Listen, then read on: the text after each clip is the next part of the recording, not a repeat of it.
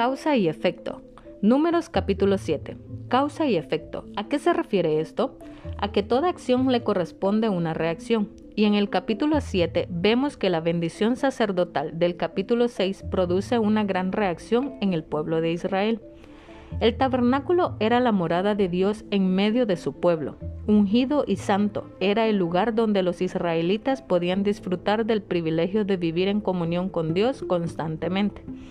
Hoy, el Señor ya no está en un tabernáculo, ya que el Verbo se hizo carne y habitó con nosotros, como se nos dice en la cita de Juan 1.14. Y aquel Verbo fue hecho carne y habitó entre nosotros, y vimos su gloria como del unigénito del Padre, lleno de gracia y de verdad.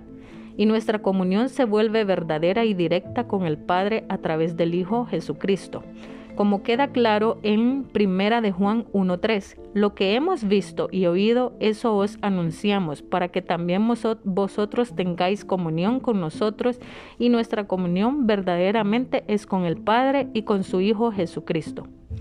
En los versículos de números 7 del 12 al 89 se relata sobre las ofrendas que las tribus de Israel presentaron ante Dios y que fueron realizadas de manera voluntaria y que además eran muy costosas.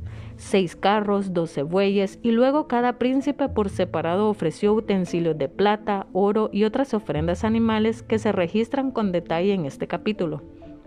Todo esto brotó del corazón del pueblo, al ver cómo Dios, pese a lo mal que se habían comportado en el pasado, igual los amaba y les prometía bendición, protección, misericordia, paz y favor. Que nuestras ofrendas sean tan espontáneas y abundantes, pero sobre todo con agrado.